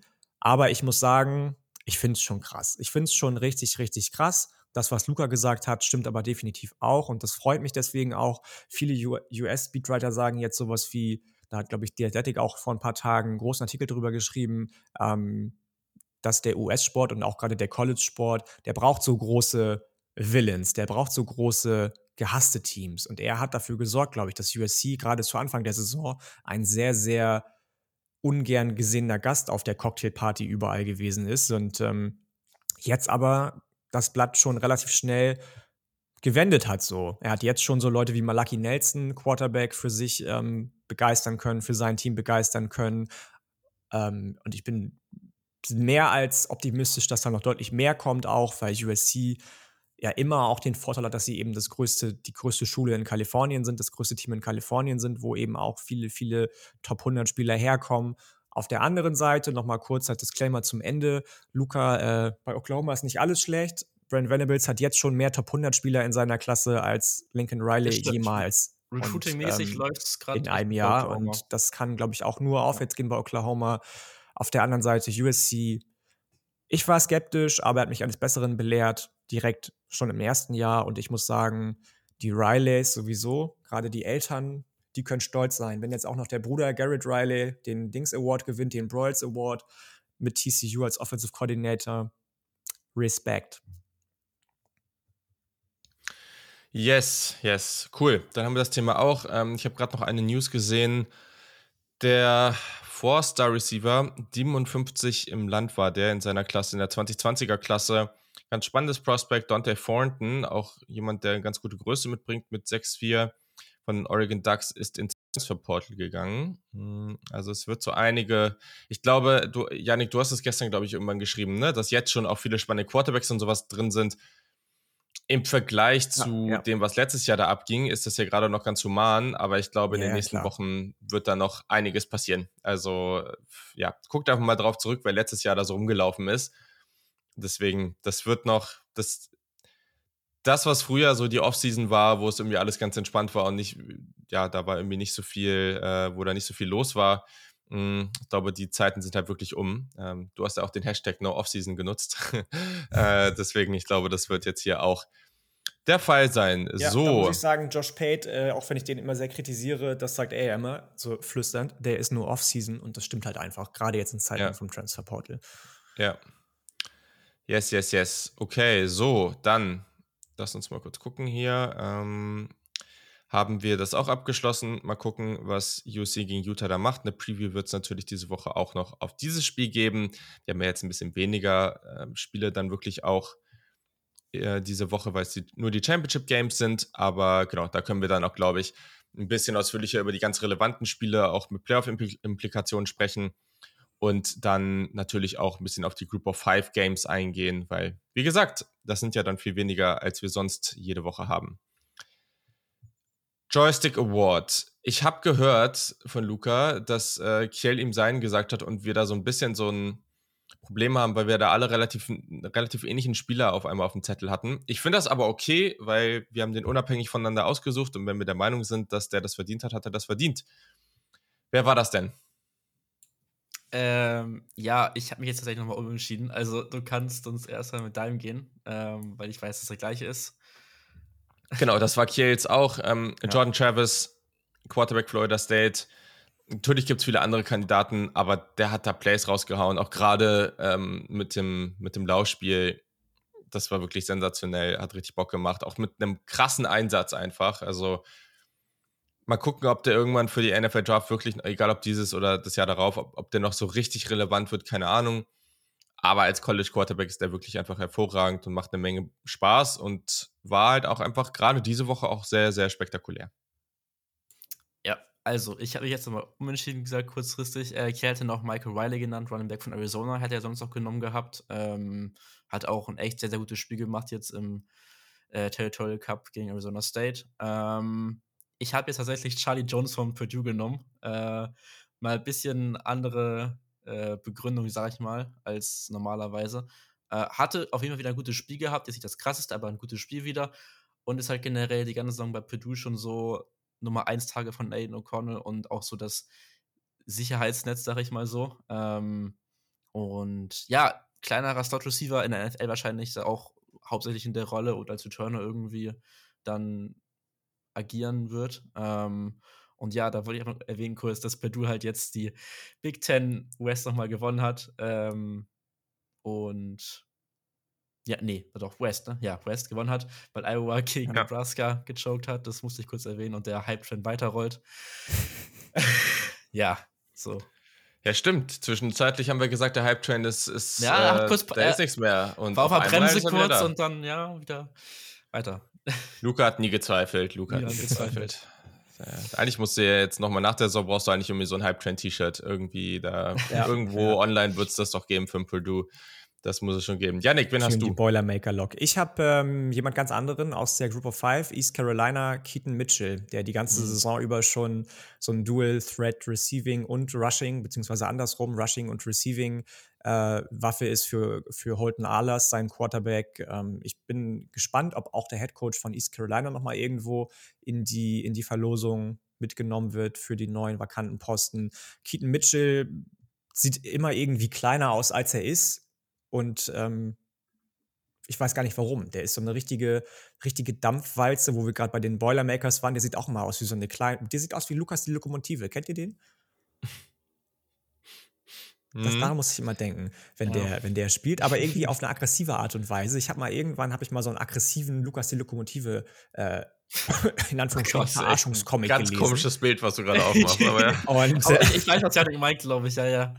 Und, und so sieht er immer aus, wenn der spielt. Mir bringt er wahnsinnig viel Spaß. Sophomore, also man hat auch noch ein paar Jahre was von dem, hoffentlich 8,2 Yards pro Play diese Saison, beziehungsweise nicht diese Saison, ähm, ich glaube, doch, nee, 7,2 Yards pro Play diese Saison, 7,4. Das ist auch nicht unbedingt wenig für einen Running Back. Ja, Mighty 5, 5, aber auch da sagen wir ja immer, wir wissen nicht, wie das gegen bessere Competition aussehen würde. Das ist mein Joystick Player of the Week. Sehr gut. Cool. Dann ähm, gehen wir mal zum Jersey of the Week. Ich bin, und das ist vielleicht überraschend, ich bin mit All Whites gegangen. Das natürlich. Uh. Mit Lila drin. Mit Lila drin. Oh. Das ist schon oh. schockierend. Oh. Aber es ist ein schöner Vergleich, weil TCU hat das letzte Woche versucht und da hat es nicht geklappt. Und Washington hat das diese Woche sehr viel besser gemacht. Ähm, Aber All White, All White war das ja nicht dann mit den goldenen Helmen. Ja, okay. Aber trotzdem, ja. aber das macht's, ja, okay, gut. Aber das macht's dann halt trotzdem auch wieder besser. Also ich finde die lilanen Elemente da gerade an der Schulter sehr, sehr gut.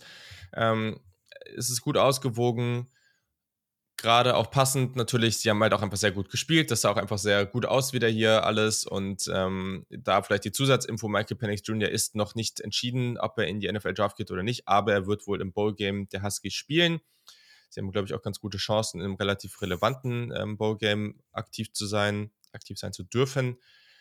Aber ja, ich habe mich für Washington entschieden. Ich finde, das sieht sehr, sehr gut aus und ist wahrscheinlich auch die beste Uniform-Kombo, die ich von ihnen bisher gesehen habe. Alamo Bowl spielt Washington wahrscheinlich, oder? Als drittbestes Team in der Pick 12? Ich habe keine Ahnung. Ehrlich, dieses ganze Seeding von den Bowls, da, das, das, ja, da warte ich einfach am Ende, wo wer drin steht und dann ja, rede ich drüber. Ja. Das, ähm, ich glaube, es ist immer drittbestes Team in der Pac 12 gegen drittbestes Team in der Pac 12. Bin gespannt. Hau mal deins raus. Äh, meins ist, und damit hätte ich nie im Leben gerechnet, dass das irgendwann mal passiert, dass ich eine von den Military Academies nehme, hm. Navy. Oh, muss ich mal kurz schauen. Das habe ich gar nicht auf dem Schirm gehabt. Weil, weil, weil, wie sieht das aus? Also, damit man äh, hier das Richtige ist auch sieht? ähnlich wie dein Washington, deine Washington-Uniform, nicht ganz all white, weil der Helm ist andersfarbig. Ist das ähm, dieses Stein-Logo da oben drauf? Äh, ich glaube nicht. Nee, warte mal. Ah, nee, das ist ein bisschen ist, älter, was ich hier sehe. Ach nee, das ist die, nicht die NASA-Uniform, ne? Das war die Woche. Das, Oder? Äh, Was die NASA-Uniform? Warte mal, ist das eine NASA-Uniform? Ich glaube schon. Ne? Äh, Roll Gold. Ah, oder ist das das mit diesen roten Elementen drin? Ja, ja, genau. Rote Elemente, am Helm auch rote Elemente. Ah, ja, das ist die NASA-Uniform mit, mit, ich glaube, das ist wegen der Space Force oder so. Äh, ist der NASA Space Force mäßig. Halt ja. Keine Ahnung. Ja, ja, genau. die Earth schlecht, in the Background, die, die mhm. Handschuhe mhm. mochte ich auch irgendwie, die Gloves, die Schuhe all white. Dann hattest du so, so ein ähm, ganz, ganz stilisiert, so eine ganz, ganz stilisierte Flagge an der Seite der Hose, die irgendwie mit zwei dünnen roten Streifen, einem blauen in der Mitte und einer, mhm. einem Stern irgendwie angedeutet wurde. Ähm, hätte ich nie gedacht, dass mal das für mich in Erwägung gezogen werden könnte, weil ich bin auch eher skeptisch, was so Military Academies angeht. Aber das fand ich, fand ich schon ganz schick. Sieht ganz gut aus. Gehe ich yes. mit. Luca, yes. was du? Also erstmal Kiels noch kurz äh, reinschmeißen. Der hatte die von Washington State, die All Red genommen. Mhm. Ähm, fand ich auch, auch ganz, gut, ja. sah auch mhm. ganz cool aus, hatte ich es bei mir nicht irgendwie drin gehabt, ja. aber waren auf jeden Fall nicht schlecht. Ähm, so, und dann zu meiner. Ähm, es ist tatsächlich. Ah, ja, es ist James Madison geworden. Ähm, uh. Habe ich auch überlegt. Ja, das waren halt so schwarze, schwarze Jerseys mit halt so goldenen, lilanen, also goldenen Applikationen mit lila um, umrandet teilweise und beim Namen halt komplett lila gewesen. Ja. Ähm, dazu auf den Schultern hatte man noch so ein, ich weiß gar nicht, was für ein Tier das jetzt im Endeffekt war. Das ist eine Dogge. Dog, okay. ähm, hatte man da drauf gehabt und der Helm, der goldene Helm, sieht eh immer ganz cool aus von Madison, finde ich. Ähm, und das Sunbelt-Logo kickt auch irgendwie anders auf der ja, Uniform, ja, finde ich. Ja. Mit der gelben Umrandung. Genau. Helleres Lila ein bisschen. Das sah ganz geil aus, ja. Ja. Ja, vor allem, ähm, wenn man im ersten Jahr gleich ins Championship-Game kommt, ne? Hammerkrass, oder? Yes. Dazu yes. übrigens fälschliche Info von mir auf Twitter. Ich habe geschrieben, mm. dass, dass äh, South Alabama ins Championship-Game gekommen ist, sind sie gar nicht. Ähm, Temple. Nee, Troy, ne? Troy steht Troy. im Championship-Game. Troy, Troy, ja. Genau. Was ein Spiel, ey. James Madison gegen ja, Troy. Hat auch kein Mensch gerechnet. nee. Okay. Ja. Honorable Mentions noch einmal kurz abhaken, damit ich das kurz durch habe für mein inneres Gewissen. Ähm, North Texas, äh, die Mean Green da stand vorne, vorne Mean Green drauf, äh, schwarze Uniform und dann halt grüne Applikation. Da fand ich, sah das Muster ganz gut auf der Nummer aus. Ähm, ja. Ansonsten Oregon State sah cool aus, die komplett in Orange waren. Oh, Boah, gar nicht, ey. Gottes Willen. Nicht. Ich fand, ich fand den Kontrast zwischen Oregon State nee. und Oregon ganz cool, doch. Nee, nee, Boah, Oregon State hat so damit das, das hässlichste Orange, so eine schlechte Highschool-Uniform. Boah. Okay, ja, okay. Mehr, hm. mehr einig sind UNC, die hatten komplett Immer. gehabt. Luca, bist gemutet. Nee. Ist nee, nicht. Eigentlich nicht. ähm, ja, also UNC komplett Baby Blue sah, sah auf jeden Fall, fand ich, ganz gut aus, auch wenn es im Spiel nicht gut gelaufen ist. ähm, und dann kann man jetzt mittlerweile ja wirklich sagen, Yannicks Ex-Team West Virginia, ähm, ja, hatten auch ganz coole All-Rights, All-Rights nochmal, die wollte ich anmerken und genau. Ja. Sehr gut. So, perfekt. Damit haben wir es. Ähm, eine verrückte reguläre Saison im College Football. Vielen Dank, dass ihr alle am Start wart mit uns. Ähm, hat eine Menge Spaß gemacht. Natürlich sind wir diese Woche nochmal am Start für euch, um über die Championship Games zu sprechen, danach über alle Bowls, über Playoffs, über NFL Draft und da passiert noch ganz, ganz viel. Deswegen einfach am Start bleiben und uns überall folgen, damit ihr alles mitbekommt. Auch den Podcast abonnieren auf Spotify, Apple Podcast und Co. Ich habe gesagt, lass uns bitte bis 9.15 Uhr fertig sein. Es ist 9.16 Uhr, deswegen absolute Punktlandung hier. Ähm, in diesem Sinne, genießt eure Woche. Schönen zweiten Advent ist das, aber bis dahin hören wir uns ja dann auch nochmal. Und äh, ja, dann bin ich gespannt, was noch so die nächsten Tage an neuen News reinflattert. Äh, es wird jetzt auf jeden Fall spannend bleiben. In diesem Sinne, bis dann. Ciao. Northwestern hat einen positiven Rekord. Das will ich kurz anmerken noch. Northwestern hat einen Rekord in Irland und damit beende ich die Folge. Perfekt. Bis dann. Ciao.